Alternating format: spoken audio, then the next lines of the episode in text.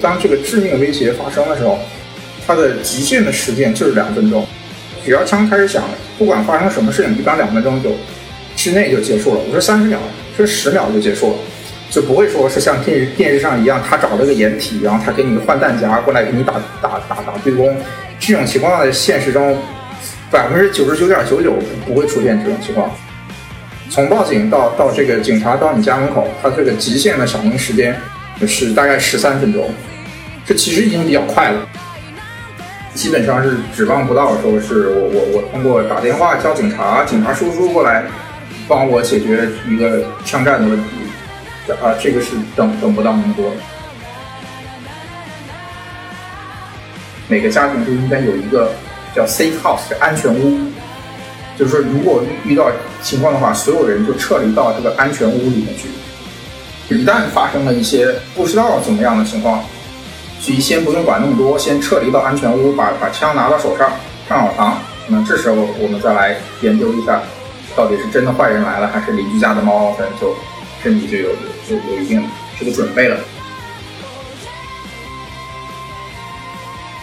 我虽然没有什么超能力，对吧？我。我可能没法去直接的去打击犯罪，啊，但是我可以开枪客，对吧？我开了枪客，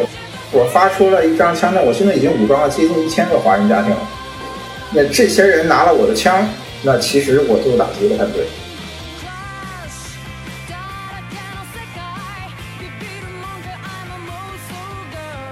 很多时候，我们虽然我们没有没有真的去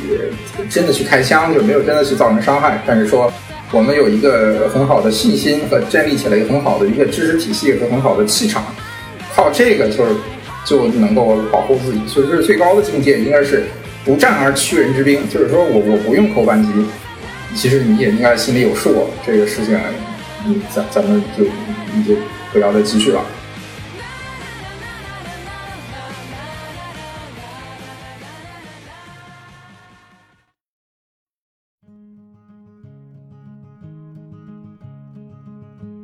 美国是全世界私人拥有枪支最多的国家。据2017年的统计数据显示，美国民间枪支数量达3.9亿，而同期的美国人口为3.26亿，算下来，几乎每个美国人都能人手一支枪，还有富裕。当然了，现实中并不可能人手一支，但2020年美国的民间持枪率也已高达42%。几乎半数的美国老百姓都有自己的武器。一七七五年，莱克星顿的枪声拉开了美国独立战争的序幕。自备武器的民兵在战争中立下了汗马功劳，因此有学者称，美国在诞生时就有一支来福枪在手中了。经历了西进运动、南北战争，拥枪在美国文化中已是根深蒂固。同时，也是宪法赋予美国人的权利。每当美国有严重的枪击惨案发生，禁枪派和反禁派就会针锋相对，争论不休。但由于美国的历史和现实共同缔造了持枪的合法性，全面禁枪几乎无从谈起。美国也只能在保障人民持枪权和加强枪支管制中寻找平衡。美国的民间持枪率虽高，在美华人的拥枪比例却极小。华人也因为平均收入高、持枪率低，经常成为犯罪分子的袭击对象。在过去一年中，针对亚裔的种族主义暴力案件也不断激增。在恐慌和困惑的同时，我们不禁发问：如果危险真的来临，我们应该如何保护自己？在一次聊天中，我偶然发现我的朋友吴聪有一个特别的身份，他在业余时间里是一个认证的枪械教练，在华人社区推广合法持枪，并为学员颁发持枪证。用他的话说，他已经武装了上千个华人家庭了。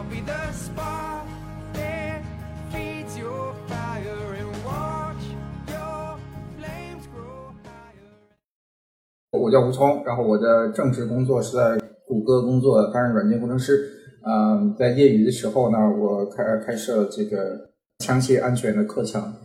主要面向这个华人的小伙伴来给一些华人的家庭来颁发持枪的呃合法权，所以让大家能够呃第一是嗯能够呃比较正规和安全的使用枪械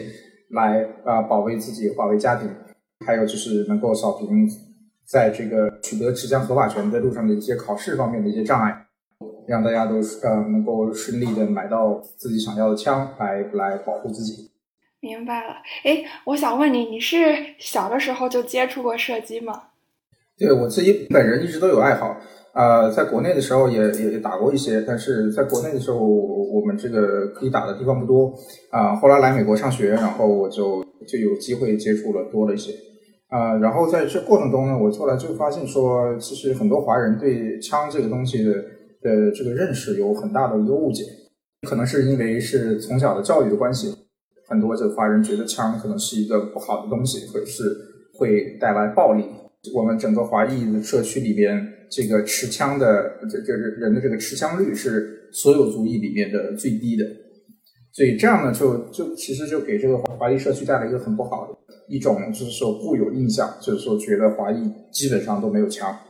以及华裔在美国其实经济条件其实是相对其他族裔是比比较好的。所以这又反而增加了另外一种不不好的一一种刻板印象，就是第一，华裔都比较富有，而且都有现金啊；第二，华裔都手无寸铁，所以所以就是一个非常好的一个抢劫的对象。乃乃至在疫情之前的时候呢，啊，有一个这个呃黑人的这个说唱歌手啊，叫弗洛伊德，他呢他就嗯在在这个呃油油油管上面就就发布了一个他自己创作的说唱视频。来教犯罪分子如何去抢劫华裔啊！这个这个视频在油油管油管上面就得到了接近两百万次的一个播放。然后呢，我遇到了很多华裔，他们也有这样一个苦恼，就是说他们没有一个很好的渠道来保护自己嗯。主要第一是有些人对怎么去学枪、怎么买枪的整个流程不是很了解，也不知道从从什么地方开始学。呃，这是一部分人，还有一部分人呢，他可能。呃，用一些方法呢，或者说，或者说辗辗转的买到了枪，但是因为他受到了这个训练不是很系统啊，所以他在这个操作呃枪械过程中的时候，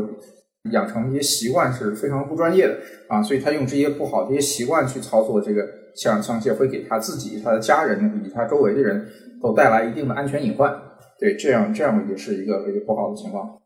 这也是整个社会对啊枪械管理和枪械教育这方面的一个比较缺失的一一一一些环节是比较缺失的，就是说现在是呃呃你很难找到一个就是服务比较周到的啊从零啊基础开始教起的一各方面都比较好的一个一个枪械安全的这么一个机构，能够手把手的教你怎么样学习用枪，怎么样考试，怎么样买枪。啊，就是美在在在美国，如果说假如说你不是绿卡或者是公民的话，啊，你想买枪的话，你要你要跑三四个地方，就是你要跑很多个地方去去来嗯考取这样的证件啊。那最后的时候，你可能会学到一些很片段化的知识，可能这就不利于这华人或者华人家庭建设起来自己一个啊比较系统专业的一个一个家庭防卫和个人防卫的这么一个知识体系。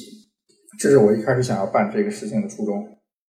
哎，你有经历过什么和危险擦肩而过的时刻吗？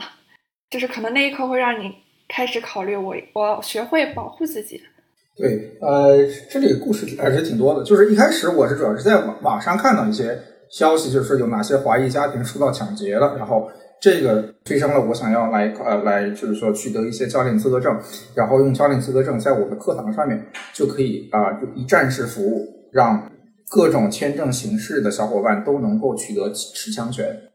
一开始初中的时候是为了提供一个这样服务，然后我的学生和我自己也都就在很多次、很多个场合都就是说，由于上了这个课程和由于有这个安全防备的这个意识，有一些这个机会来化解这个危险。呃，就在我的课程上，我我不仅仅是教这个枪械，我还是这个呃 NRA 认证的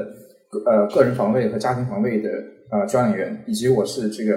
啊泰瑟公司的这个泰瑟电电枪，就是泰瑟神经控制枪，它的注册教练员。就泰瑟枪支这个东西，它是专门用来嗯帮助我们的学员来处理这个非致命威胁的。所以这里稍微展开讲一下这个知识点啊，就是说呃我们一般遇到的威胁分为就是致命威胁和非致命威胁。对，致命威胁就是说，这这个有可能会会会呃要你命，比方说是啊你在家里睡觉啊，啊歹徒拿了枪闯进你家来抢劫你，这就是致命威胁。那么致命威胁的这个应对方案，一般就是拿枪跟他还击，捍卫自己的生命安全。对，这个就是正确的处理方式。那么还有一种方式呢，是这个非致命威胁。非致命威胁呢，就好比就是说我我在路上街上走，比如跟别人有冲突了。啊，或者说是我我开车跟别人可能是有什么摩擦了，打别人来找你打一架，对吧？这就是非致命威胁。非致命威胁，那这时候我我我我回车里拿把枪出来，把把把他把把对方干掉，那就不合适了，这个就就不能够这样。所以这时候我们就用要用的是非致命武器，对。那这在这里面就是说，这个呃泰瑟枪在很多这个一个情况下是一种合法的，也是比较合理的一种非致命武器。所以说，在在我的课程上面，我除了教枪以外，我也会教大家这个泰瑟枪的这种这种使用。然后，这个这种这种枪呢，是啊，在全美国是绝大多数的这执法部门，就是警察，他们都是都是标标准配配制式佩戴的这种非致命武器。比较经典一次的是，有一次是我的一个学员啊，他和他们家的呃，他他上了我的课以后呢，他就把啊他的爸爸妈妈还有姐姐，他们四个人。都一人买了一支这个泰瑟枪，对，没用绑的这个泰瑟枪的不贵，就是四百四百多美金，就是半支手枪的价价价格，他就他就给每个人都随身带了一个这个枪。然后这个枪呢，它有一个特点呢，就是说当当当把这个枪这激活状态的时候，它有一个瞄准的这个小红点，就从那个枪口射出来，就帮助你瞄准用的。就跟我们电视上看到的这个这个就狙击枪那个小红点也是一样的，就就很很吓人。对，这个小红点出来了。然后呢，他们他们四个人有一天呢，就去 road trip，就可能是在在这个大峡谷附近就开车，然后呢就跟前面前面的车就追尾了，就就不知道怎么刮蹭下来了啊。然后呢，前面就下来一个一个可能操着俄罗斯口音的一个肩肩膀上全是纹身的一个光头的一个哥们儿。从车里面拿了一根铁管一样的东西，就骂骂咧咧的就就过来了。然后过来了以后，到了他们车前面一看，四个红点指到了他脸上。然后，然后，然后这个哥们儿就满脸就突然怼上笑了，就说：“哎呀，我过来看一下，我有什么我能帮你的，对吧？” 所以这样就这样就很好的就化解了一次一次危机，对。这这这是这是一次，还有一次是比较近的一次，就是疫疫疫情以后呢，这个这个很多嗯，这个在在小朋友在街头走路可能会受到一些啊，这个就是反华分子来对他们进行一些一些骚扰。然后我的一个我的一位一位一位学生呢，他在这个三番的路上走的时候，要一边走一边一边玩手机啊，然后呢，对面就来了一个看起来像是流浪流浪汉的一个一个人啊。然后这个人先是骂了他呃两句，然后他他没有理会，然后这个人，然后这个黑人就走上来，就一把把他的手机就拍到拍到了地上，然后呢，这个这那这个时候如果是一般人，那就慌了，然后他呢，他不慌不忙的从腰里面拿出来泰瑟枪，啊，打开，一只红点指到指到了这个流浪汉的脸上，啊，那 那这个这那他就只好退下去了，小退把手机捡起来，拍拍灰继续走了。这很多时候，我们虽然我们没有没有真的去真的去开枪，就没有真的去造成伤害，但是说我们有一个很好的信心和建立起来一个很好的一个知识体系和很好的气场，靠这个就是就能够保护自己。所以说，最高的境界应该是不战而屈人之兵，就是说我我不用扣扳机，其实你也应该心里有数，这个事情你咱咱们就你就不要再继续了。但是，但是如果说对方。还是要对你产生伤害的话，那我们是可以合理合法的保为了保护自己，把对方当当场钉翻在地上了，这是没有问题的。嗯，对，而且我觉得这个枪的设计也挺有意思的，就是它可能本身的杀伤力没有那么大，但是你这个小红点一出现，就非常的有震慑力。对，它的枪的这个呃原理就是它射出两个啊这个电极，这个电极呢它。它是产生一种电电的这个脉冲信号，它是用来模拟大脑控制这个肌肉的这么一个神经传导的信号。啊，所以它的这个有电脉冲的时候呢，就这个肌肉就会不受大脑的控制就会被这个电脉冲给给控制住，就一直肌肉一直在收缩和抽搐，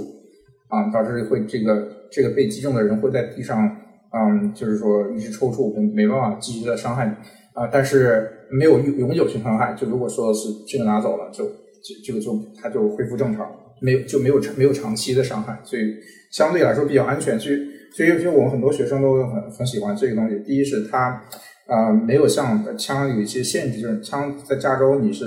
呃，你很难就是获得这个隐蔽持枪证拿到外面去的，就枪很难拿到外面去。但是电枪它它是可以拿到外面去的，这是一个好处。第二好处好处呢是有很多啊小伙伴他也觉得说真枪有万一走火打到自己，可能有这方面的一个一个担心。嗯，那这个电枪电枪呢就也没有这方面担心，就是即使走火打到自己，其实也。也死不了人，可能也就是疼一会儿。对，嗯嗯，那这种枪应该就不需要考证就可以拿到，是吗？对，这种枪是呃，加州法律规定是可以平民也可以直接买购买啊持有的。嗯嗯，那常规的手枪它的一个学枪还有考枪的这么一个过程是怎样的呢？会很复杂吗？还是其实没有 那么复杂？呃，这个过程没有很复杂，就是如果说是嗯，在没有绿卡和公民的小伙伴，呃，需要考一个叫 FSC，就是枪支安全证，呃，和还要考一个就是呃 Hunter License，就是猎人执照。在我的课堂结结束的时候，我就会在当堂安排考试，然后现场发证，所以就就比较方比较方便。对，如果说是嗯有绿卡公民的小伙伴，就只需要上这个。枪支安全证的这个这个课程，呃，就就考一个考一个试拿到证就就可以了，就这一个证就就就更加方便。嗯，所以这个课堂上也会给大家教一些枪支的管理法，包括一些安全持枪的原则，对吧？对我我枪我们的枪课其实的最重要的一个原则就是说要要教给大家各种安全规范，就是一定要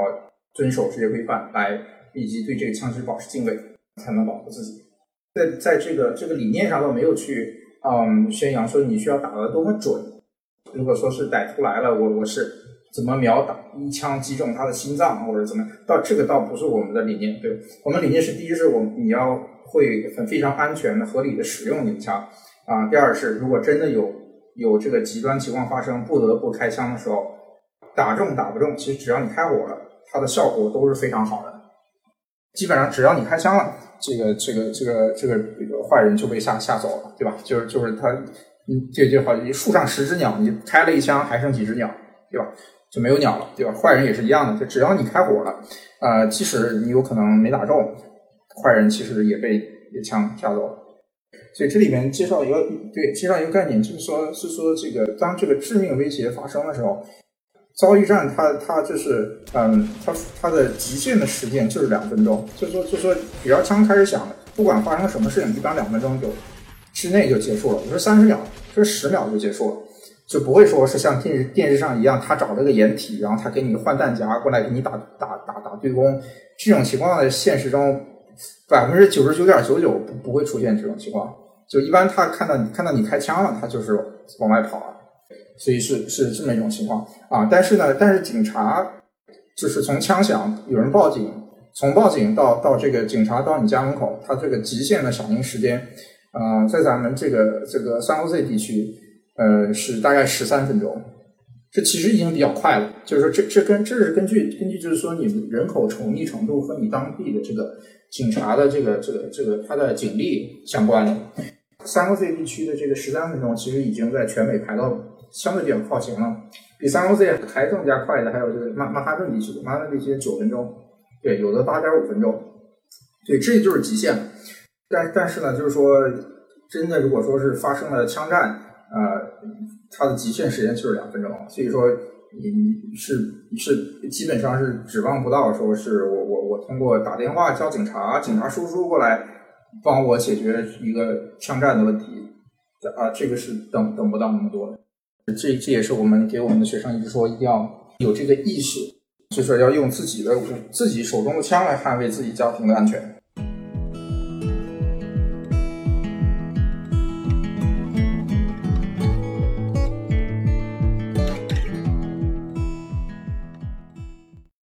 哎，那你的学生大概都是什么样的人呢？就大家是什么样的年龄？是老一代移民多，还是新一代移民多？都有，可多了，男女老少，对，都都是有的。啊，我我们我一些很老的学员，有的有快七七十多岁的这个学员都来都来我这里来学枪，然后来保卫自己。他他有有有一个老爷爷有比较大的有一个很大的家庭，所以他觉得说他有有义务来保卫保卫自己。对我们也有一些年轻人，就像我们呃硅谷的一些一些工程师，嗯，他们可能在硅谷可能嗯买买房安家立业啊。也需要这方面的这个知识以及这方面的器材来啊，来给来这个这个武装自己啊。同时呢，同时对这个社会的好处呢，就是说，当我们华裔的持枪率提高了以后啊，我们其实就是间接的就改变了别人对华裔的这个刻板的印象。那么同时，也就是间接的打击了犯罪。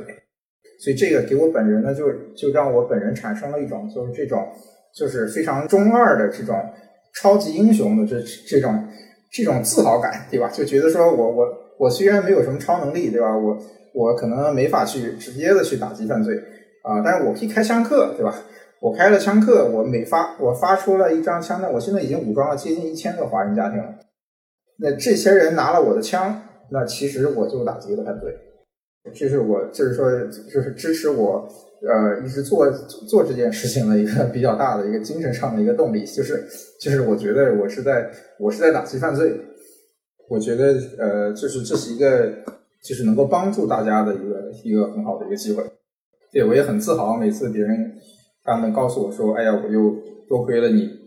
教了我这个知识，或者是啊拿着你的战购版的器材，我我真的解决了一些一些这个安全上的问题。”对，我觉得也是给大家树立这样一个这种保护自己还有自卫的意识吧。希望这些东西不会用到，那是最好的。哎，我还很好奇，那女学员多不多呀？女学员可多了，可能总体数量上比男男学生还要稍微多一点儿。对，可能是这样的，就是说男男男学男学员他们有一些呃，可能自己对这比较有爱好，所以他可能就。呃，不用来我这来我这里上课，因为我我的课程其实比较偏基础，就我我基本上是面向那种，就是说你你基本你什么都不知道，就是说你从来没有摸摸过枪的，我基本上是从这个级别开始教的。其实这些男学员，其实我们我们之前认识这些小伙伴，他们更热衷去上一些呃可能高级一点的课程。所以说我面向的这个群体里面，其实女学生是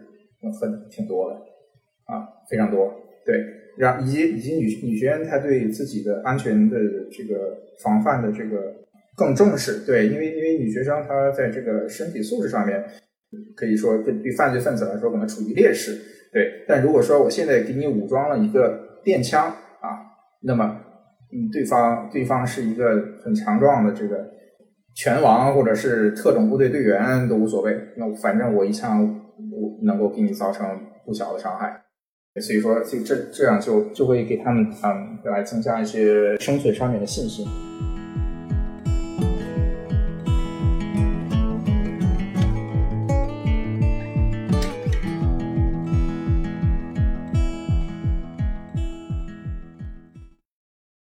加州是不是其实就是一个控枪特别严格的地方？对，加加州对于控枪是非常严格的，所以在我课堂很重要的篇幅就是说我们怎么样。取得各种证件来呃满足加州的加州的法律，这也是为什么嗯就是说我们要花那么多时间在课堂上来学习这个知识，来来考考试考这个证。我要是同样的这个课程，呃，可能到德州我就呃没有市场，就不不需要去开，因为大家都会了，不用你教，你你你还来教我们，我们教你吧。对吧？就就他们就德德州可能就就一个是呃购买枪械的，它的这个法律法律的流程上面要要简单很多，所以就不需要来我这里考试啊。再有就是说当当地的文化就会会打会会使用枪械的人，嗯，他的形成了各种各样的圈子，就是说其实是在社区里面能够学到一些枪械的知识。哎，是一般民主党的根据地控枪会比较严，但是共和党的根据地。就是大家这个持枪会更自由吗？这个控枪是民主党的一个呃政治纲领，就是他们希望就是用这个控枪来给他们自己赢得选票。但其实，在美国所有控枪严重的地区，它的犯罪率都是非常高的啊。其中比比较有代表性的城市就是芝加哥。对，芝加哥是呃全美控枪的最最严重的城市啊，没有之一。就是芝加哥的控枪是非常严重，但芝加哥的呃枪枪击案和枪战是是非常可怕的。是，我我记得看到新闻，就在二零一一九年这个 July the Fourth，就是国庆的那一周啊，国庆那个长周末，对，仅仅那个长周末就由于枪击就就死了一百多人。就就就芝加哥这个城市，对，所以这个芝加哥这个城市就是就是呃控枪非常的严格，导致老百姓没有枪来保护自己啊。但是呢，犯罪犯罪分子和这个黑帮，他各种帮派，因为他们本来就是呃就是就是不法人员，所以他根本就不遵守你你这个控枪的法律啊，所以这导致了呃对他们这个没有制衡。但是在德德州，我们就看到，就是就是相关的这个暴力案件就会小很多，对吧？因为因为啊，犯罪分子对此也也也会心里面有一定的忌惮，就是说，嗯，我如果去德州抢抢劫一个家庭，对吧？那么我进去，我冲到这个家庭以后，我他他这里面的武器装备可能比我的还要好，那我就要掂量一下，是不是要要冒着生命危险去跟他火拼，对吧？所以这个，所以说这个就会就会在一定程度上面去产生一种打击犯罪的这么一个一个效果。对，就是它形成了一种制衡的状态。对，因为犯罪分子肯定是有枪的。现在在美国的犯罪分子基本上，呃，不管他是非法取得的，还是他还是怎么样取得的，所以犯罪分子他的他们都是有枪的。那好人也应该，呃，用一把枪来武装自己，这样我们才才有一定的公平性。Till the light of day is done. Holding on, strings attached to setting sun. And we are here to honor the victims of the heinous crime, that of racism, misogyny, and as a community resolved to rise up and collective voice of more than 70 nonprofits serving 1.3 million Asian New Yorkers. After we were murdered in cold blood on Tuesday. They were Asian, they were women. 特别是像疫情之后，其实美国很多城市就是会连续发生一些针对亚裔的这种歧视啊，或者是暴力犯罪的事件。 你有没有观察到华人社区 有没有掀起一股这种 学枪和购枪的热潮？呃，特别多，就特别是疫情刚刚开始的时候啊，我每天都能接到一两个人来询问我能不能开枪课啊。但是很遗憾，我因为疫情，这个这个我我枪课的这个教室不不让不继续营业了，所以说我没有办法，没有场地了继续继续开设这个这个这个教学的课程。很多人都都想要学习这个来来武装自己，包括。之前有一些啊非常顽固的，就是说对枪比较抵制的这些人啊，他们的想法也开始变了，也也开始觉得说，那不然我们自己还是要来一个。其实，在这边像华人啊，或者华人餐馆，其实特别容易成为抢劫啊这样一些犯罪的对象。你觉得我们应该怎么样更好的保护自己呢？对，我觉得这是一个呃。呃，就是说系统工程，就是这这首先是这整个社区一起努力啊。就是说，如果说别人觉得整个华人社区都不好惹，都都有一定的威慑性，那这个就在社区方面就给他提供了一定的保护。就这方面，在这个亚裔里边，就越南人就比我们做得好。就你很难很难看到说有有有有一些犯罪集团去打劫越南人的的这个餐馆或者怎么样，因为因为这个他们对。个人防卫和这个这个正确的应对这个暴力的这方面，他们的整整体的意识和防范性就比较高。但华人有一些息事宁人，你知道吗？有些华人他觉得说，比方说受到打劫了，我我不然我就给点保护费，我就给点钱，对吧？呃，那那如果是你是这个这么一个一种态度来做的话，你有可能对于你个体可能是短期你可能是少了对吧？你给点钱可能就行，但是长期呢，这个。是损害了整个华裔的这么一个啊、整体的一个社区的形象，就别人就觉得说，那既然是这样，那我尝到甜头了，我下次还来打劫华裔，对吧？对吧？那反而反而，比方说，如果说是同样的犯罪分子，他去打劫越南人，对吧？那越南人说我打劫了他，对吧？我他们把我揍了一顿，对吧？那那我下次我就不去打劫他了。这个这这这是一个整个社区需要努力的啊，就是说来啊来啊提高自己的一个安全意识，这是是第一个。第二，从个人来说呢，我是我是非常建议啊用一个知识来武装自己，就是说对于呃各种呃情况下面要怎么防范啊，以及怎么合法的来解决呃生活中有可能遇到的冲突，就是在这些发生之前对自己有一个准备，可以是器材方面的准备，更重要的是啊精神和知识上面的一个准备。我们现在有一些有一些课程是帮大家呃帮一些家庭来设计他们的危险情况的时候的一个应急响应的一个一个标准流程。就比方说，呃，有人在前门疯狂的砸门呢，呃，那么这时候应该怎么办？所以说呢，这时候就是我们就呃设计了几种，一种是我们设计了一个，就是说每个家庭都应该有一个叫 safe house，叫安全屋。就是说，如果遇遇到情况的话，所有人就撤离到这个安全屋里面去啊。这个安全屋呢，也有可能就是他小孩的卧室，对吧？因为这这这也合理，就是说小孩的卧室就小孩就不用移动了，小孩就留在卧室，大人就撤离到小孩的卧室。对，安安全屋里面要放什么东西呢？安全屋里面要放呃锁，当然是锁好的，锁好的这个枪械，对吧？要放这个防弹的盾牌，对吧？要要放。这个呃，要放这个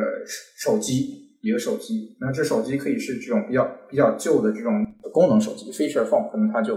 呃，可能也没有也没有这个没也没有 service 了，这没有关系，但是可以打九幺幺就可以充上一直充着电，放一个手机。所以说，一旦发生了一些不知道怎么样的情况，所以先不用管那么多，先撤离到安全屋，把把枪拿到手上，上好膛。那这时候我们再来研究一下。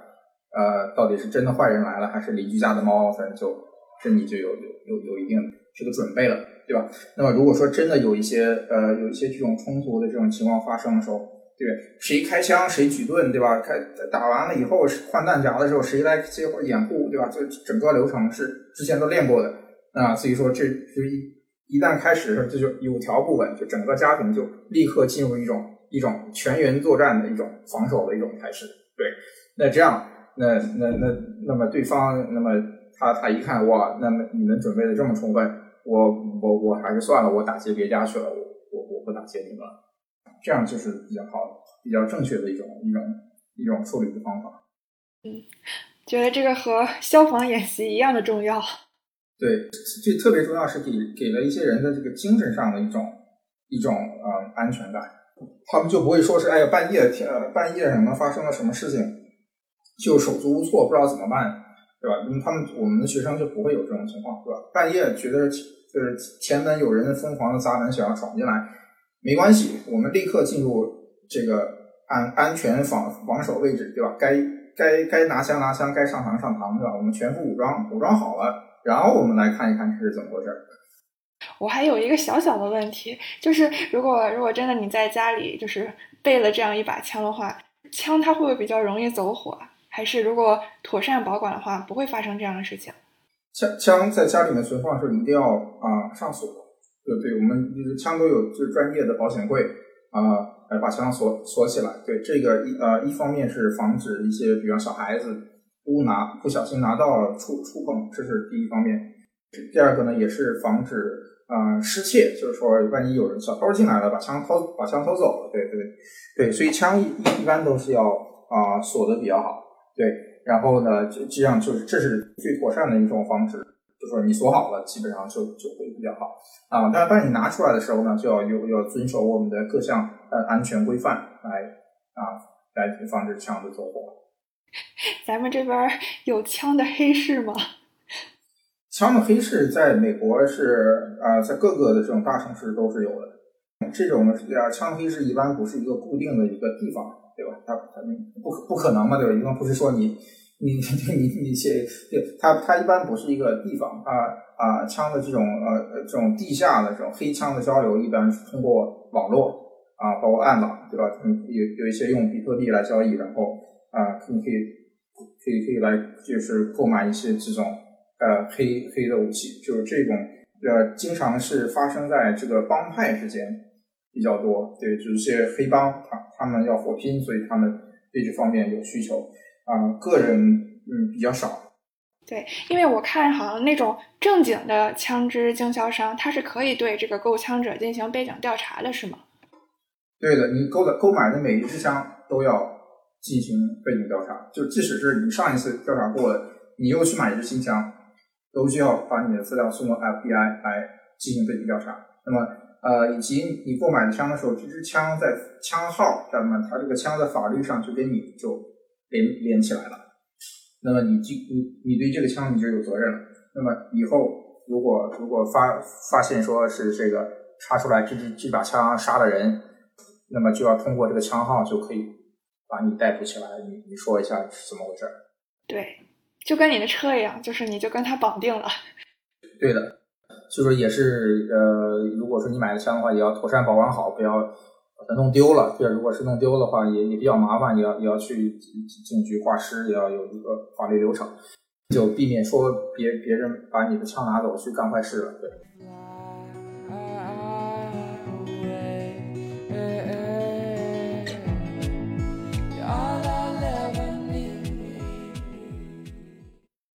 不知道你还有没有什么特别想分享的，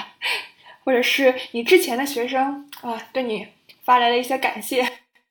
对，每每次他们发的时候，我都觉得非常自豪。呃，我觉得呃，我我们呃真的在做这个打击犯罪的一个非常有有益的一个事情。这也是呃希希望更多的这个华人小伙伴能够能够来加入我们一起来提高华裔的持枪率。呃，其实其实也其实有的时候也比较艰难，因为确实。嗯，由于可能是有一些人的政治理念不同吧，对吧？有一些人他反枪，对，他是民主党人士反枪，这是一种。呃，第二种呢是是有一些人是他接受了这个传统的这个这个这个这个中国大陆的一些教育，就是说告诉你枪是一个暴力的东西，他们觉得说我我我我在家里放了一把枪，这个可能会不会跟邻居吵架，我就失控了，我就拿去暴力了，对吧？他有些人他有这方面的一个。一个一个想法，对，所以有些时候其实是不容易的，就就是说改变别人的想法，其实这个是最难的，我觉得这是最难的啊。但是但是对于对于有一些有一些就是说呃，他非常他对这个他非常的爱好，对他自己没事儿他就想去这个靶场去练练几轮，对吧？有一些有一些我我有一些很多朋友是是是这种人，对吧？那这些人他们其实嗯是不用来上上我的课的，他们水平很高。我其实是做做是做一件，就是说能够影响这些呃中间派的这些人这个想法的事情。对，这其实，在有些时候啊，这其实没有那么容易。就很多时候是呃一个家庭里面可能是老公比较想来上我的课，老老婆不愿意，对吧？或者是老婆想来上我课，老公不愿意，这这种我们都都遇到过。